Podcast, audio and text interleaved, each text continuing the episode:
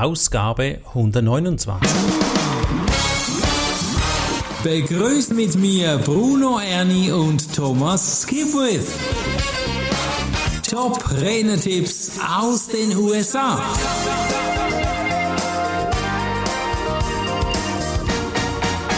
Es ist ein Traum. Ich war Angestellter, saß im Büro, langweilte mich und werde zum Superspeaker. Ja, so im Kopf von vielen Menschen ist es aber nicht. Samuel Jones hat diesem Thema aber Raum gegeben in diesem Podcast. Herzlich willkommen, Thomas. Hallo, Bruno. Was sind denn so seine Ansatzpunkte? Ja, Samuel Jones ist selbst angestellt und hat Tipps, wie man einerseits als Angestellter Speaking Engagements, also äh, Speaker-Auftritte haben kann oder dann sich sogar ganz unabhängig macht und nur noch als Speaker tätig ist. Ja, jetzt sind wir mal gespannt, was er da für Tipps hat. Tipp Nummer eins. Ja, also im ersten Moment geht es darum, dass du trotz, äh, also dass du ein sicheres Einkommen hast und trotzdem ab und zu mal äh, einen Speaker-Auftritt machen kannst. Und hier dein Tipp, erster Tipp ist, wähle deine Redengelegenheiten mit Bedacht. Mhm. Okay. Also als erstes werde Mitglied in einem Rednerverband. Ja, das finde ich ja. gut, also GSA. ja, logisch, ja. Also, meine, hallo. Äh, das finde ich so spannend. Da hat mal Darren LaCroix, ein Speaker aus den USA, hat mal gesagt, hey, wenn du Comedian, also äh, wie sagt man auf Deutsch, ein Komiker, ein Komiker werden willst, mhm. dann frage nicht deine Eltern, wie man Komiker wird. Aha. Wer dann? Weil die Eltern haben keine Ahnung. Und weißt du, was die sagen werden? Nee. Ja, spinnst. Spinnst du? Komiker, das ist ein brotloser Job, vergiss es. Humor gegen Geld ja. geht gar nicht. Ja, nee, klar, okay. So ein bisschen so, oder? Wer soll ich fragen? Nee, wenn Freunde? du Komiker werden willst, dann fragst du einen Komiker. Ja, ah, klar. Mhm. Und zwar einen, der erfolgreich ist und ja. damit Geld verdient. Das der wird dir sagen können, was es braucht, damit man ein erfolgreicher Komiker wird. Gut. Ja, und hier ist genau die gleiche Idee. Mhm. Also wenn du Speaker werden willst, dann fragst du Leute, die damit erfolgreich unterwegs sind. Und wo findest du diese Leute? Ja, natürlich ganz viele von denen findest du in diesen Rednerverbänden. Ja, absolut. Sprich jetzt in unserem deutschsprachigen Raum ist es die German Speakers Association, GSA. Also anmelden, wenn du noch nicht dabei bist, lohnt sich sehr. Ja, absolut. Vielleicht siehst du und triffst du dann mal zwei, die du schon mindestens von der Stimme her kennst. Mhm. Bruno und mich. also gut, hier, schön, also jedes Mal, wenn du einen Auftritt hast, sitzen deine potenziellen Kunden im Publikum. Mhm. Das bedeutet, keep immer alles mhm. und investiere in die Vorbereitung. Ja. Weil du stehst dann dort auf die Bühne und wenn die das gut finden, die im Publikum, ja, dann wird der eine oder andere auf dich zukommen und sagen, oh, das war super, kannst du das für meine äh, Unternehmung machen, kannst du mhm. für meinen Verein machen, also für meinen Verband oder was auch immer, für meine Gruppe von Leuten das auch noch mal so machen oder ähnlich. Mhm. Mhm. Ja, also das ist eine Akquise, wenn du so willst, und das ja. ist natürlich gut. Jetzt, damit das als Angestellter dann auch funktioniert, mhm. dass du eben solche Auftritte wahrnehmen kannst, musst du ein gutes Verhältnis zu deinem Arbeitgeber haben. Ja, der muss ja einverstanden sein und das auch wissen, oder? Ja, genau, oder? Weil sonst ist es irgendwie so, hä, was? Na, du bist jetzt weg, wieso? Nein, ich habe dich für das oder jenes vorgesehen. Ja, das geht natürlich nicht. Mhm. Jetzt äh, ist es natürlich gut, wenn der Arbeitgeber etwas von deinen Redeauftritten hat. Mhm. Also wenn er auch davon profitiert. Ja indem du zum Beispiel eben deinen Arbeitgeber gut aussehen lässt. Mhm. Dass du mal ein Beispiel vom Arbeitgeber von mir aus dann zum Besten gibst und er sieht dabei gut aus. So von wegen, ah, wir haben dieses Know-how in dieser Firma. Ja. Oder was immer das ist. Mhm. Ja? Mhm. Oder wir haben ein super äh, Arbeitsklima, falls jetzt da potenziell jemand im Publikum sitzt, der für euch arbeiten könnte. Sehr gut, ja. Also der, muss einfach dafür sorgen, dass der Arbeitgeber was davon hat, wenn mhm. du jetzt plötzlich hier sagst, ah, du morgen Nachmittag bin ich nicht da, ähm, ich halte da eine Rede vor einer Gruppe von was auch immer das sind. Ja. Also, und wenn du das in einer positiven Art und Weise machst, hat der Arbeitgeber eben auch was davon, dann wird er dir viel eher auch dann freigeben, dass du das tun kannst. Klar, eine Werbung für den Arbeitgeber. Mhm. Mhm.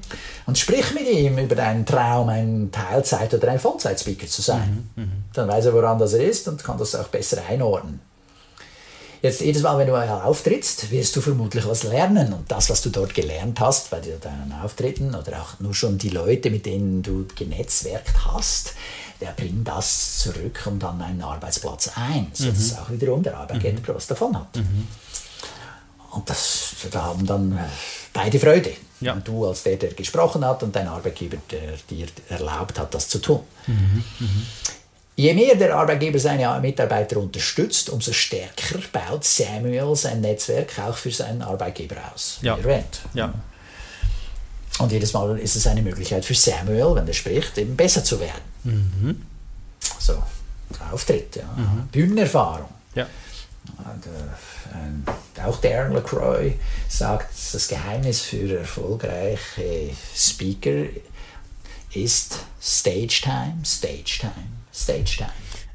Bühne, Bühne, Bühne. Ja, das sagen viele Bekannte. Das ist ja aber so, denn dort gehörst du hin. Ja, es nützt dir nicht, wenn du Fußballspieler bist und nur auf der Ersatzbank bist. Da wird man dich ja nicht sehen. Genau, Bühne, Bühne, Bühne. Dann, äh, oft kannst du dein Material in deinem Unternehmen zum Besten geben. Also mhm. wenn du mhm. dann zurückkommst, kannst du auch wieder im Unternehmen, kannst du nochmal eine Rede halten. Mhm. Diesmal mit deinen Erfahrungen. Wie ist es denn, wenn ich zum Beispiel jetzt angestellt bin und möchte jetzt da wechseln, so als Vollzeit-Speaker? Was ist der da der Meinung? Geht das schnell? Na, das braucht auch Geduld. Mhm. Das ist wie was wir in der Ausgabe Episode 128 gehört haben zum, zu Napoleon Ziel erreichen. seinen sechs Schritten. Ja. ja, das kann schnell mal drei bis fünf Jahre dauern. Ja, genau. Also das sehen wir bei uns ja, Thomas. Wir haben uns ja, ich glaube 2016 war es oder 13, ich weiß nicht mehr, wo wir uns an der Swissemex, glaube ich, mal gesehen haben. Es war so, so mhm. spannend. Gell?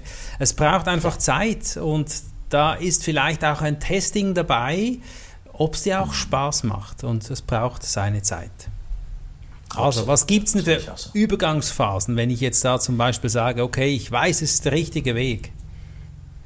Ja, oder oh, vielleicht weißt du es noch nicht, wie du gerade erwähnt hast, aber es ist natürlich schön, wenn du ein paar Tage frei nehmen kannst, mhm. um hier deinem Speaking nachzugehen.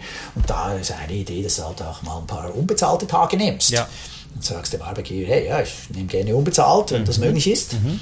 Und da werde ich dann ein Speaking machen oder da bereite ich eine Rede vor oder wie mhm. auch immer. Aber äh, dass du halt auch so investierst, damit du mal so ein bisschen deinen großen Zeh ins Speaking-Business ins Wasser halten kannst. Also die sichere Lohn- oder Salereinnahme ein bisschen reduzieren, das Arbeitspensum ein bisschen reduzieren. Ja, und oder je nachdem, es gibt ja Firmen, die zahlen auch Überstunden. Mhm. Also ich meine, viele Leute haben so viel Arbeit, dass sie Überstunden leisten und mhm. dann kann man das vielleicht kompensieren. Ja? ja. Dann hast du halt mal an gewissen Tagen Überstunden gemacht und dann kannst du mal einen Tag ja, in dem Sinn wieder frei nehmen. Mhm. Der ist ja dann nicht unbezahlt sogar, ja, aber da kriegst du dann frei. Gut. Oder du reduzierst dein Arbeitspensum auf beispielsweise 60 bis 70 Prozent. Ja. Also man kann auch sagen, ja, dann hast du so eine Übergangsphase, ja, da verdienst du halt fix weniger, mhm. aber dafür hast du wieder mehr Zeit, um dein Speaking-Business aufzubauen. Da gibt es auch einiges zu tun. Ja. Also du brauchst dann eine Website, du brauchst Werbematerial, du musst anrufen, du musst Verträge ausmachen, du musst Locations prüfen, du musst eine Rede schreiben. Ja, ja genau. Äh, also da gibt es da schon zu tun. Das ist nicht einfach nur ohne. Ja. Von daher daher äh, kann man eben dann überlegen, wie man das machen will, sei es durch unbezahlte oder bezahlte Tage, die du gekriegt hast, über Überstunden oder dass du dein Arbeitspensum reduzierst. Wenn wir jetzt gleich zu Tipp 2 kommen, da muss ich dir sagen, ich bin ein großer Fan vom Tipp 2, weil du so selbst ein bisschen unabhängiger wirst. Und der, was ist denn der Tipp 2? Schaff dir deine Bühne selbst. Ja, genau. Das braucht natürlich viel Kraft, Fantasie und Mut. Und mhm. äh, was. Manchmal auch ein bisschen Geld. Ja. Manchmal muss man ein bisschen investieren. Genau. Ich darf erinnern an die letzte Episode mit Napoleon Hill. Ja. ja, nein, nee, das, das, greift alles ineinander. Ja. ja. Das ist ja das Coole hier. Ja. Das gibt ganz viele Ideen und viele unterstützen sich oder mindestens regen sie zum Denken an. Aber ja, du machst die eigene Bühne und dann kannst du natürlich drauf sprechen. Und jetzt, wenn du dir ständig neue Fähigkeiten aneignest, inhaltlicher Art, hast du immer wieder Material, das du präsentieren kannst. Mhm, mh. Ja, ja, ja, ja. Deine Geschichte auch. Äh, mhm. Egal welches Thema, ja. Also da kannst du mal davon erzählen, wie du erfolgreich von mir aus in deiner Freizeit geholfen hast, einen Fußballclub auf Vordermann zu bringen. Mhm. Oder äh, wie du eine Gassenküche organisiert hast. Oder wie du von mir aus irgendeine Software gelernt hast. Oder was du über LinkedIn weißt, mhm. seit du unter anderem eine unserer letzten Episoden dir angehört hast, nämlich 127. Dann weißt du, wie viel Mal du posten musst, aber das verraten wir dir nicht. Hör doch mal in die Ausgabe 127 rein und ich sag's nochmal, abonniere diesen Podcast, weil das ist wirklich, du verpasst was, wenn du das nicht direkt im Ab abonnierst. Weitere Beispiele sind Tom Singer, der Moderator des Podcasts Speakernomics, ja, den ich mir angehört habe und über den wir jetzt sprechen, er hat während der Pandemie gelernt, wie man Videodateien editiert. Ja. Super. Das hat er vorher immer fremd gegeben, jetzt macht er es selber, jetzt kann er das.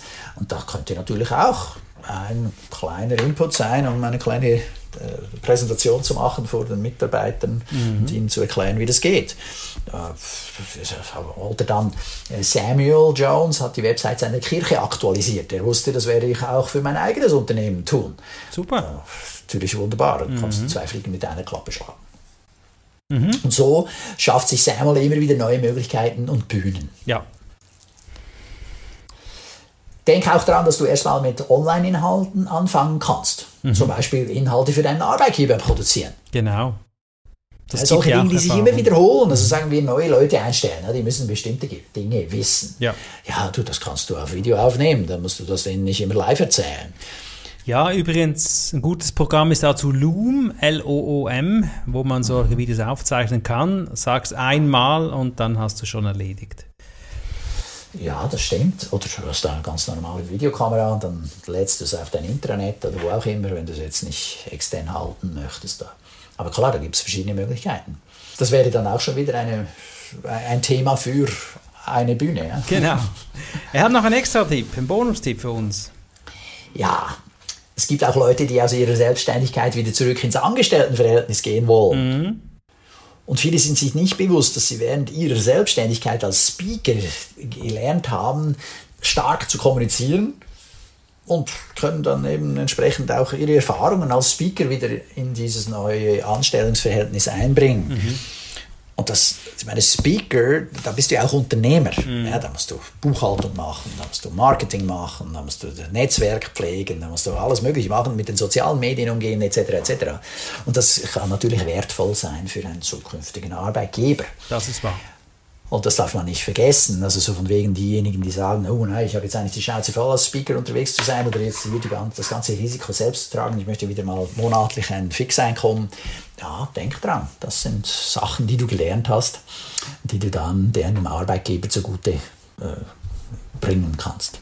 Sehr gut. Dieser Podcast war mal ein bisschen anders vom Angestellten zum Speaker. Finde es aber trotzdem spannend, weil es einfach vielleicht gerade bist du an dieser möglichen Situation. Man weiß ja nie, wer hier genau zuhört. Also nimm diese Tipps wieder mit für dich, nimm das raus für dich, was dir gefällt.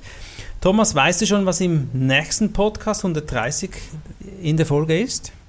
Ja, Bruno, der Zufall will es, dass ich das schon weiß. Und zwar wird David Wagner uns Tipps und Tricks für die sozialen Medien mitgeben. Also auch wieder ja, soziale Medien, ganz wichtig, haben wir schon gehört. 127 ging es um LinkedIn und da darf es gespannt sein, was in der Episode 130 kommt. Ich freue mich schon auf die nächste Ausgabe. War toll. Danke, Thomas. Auf bald.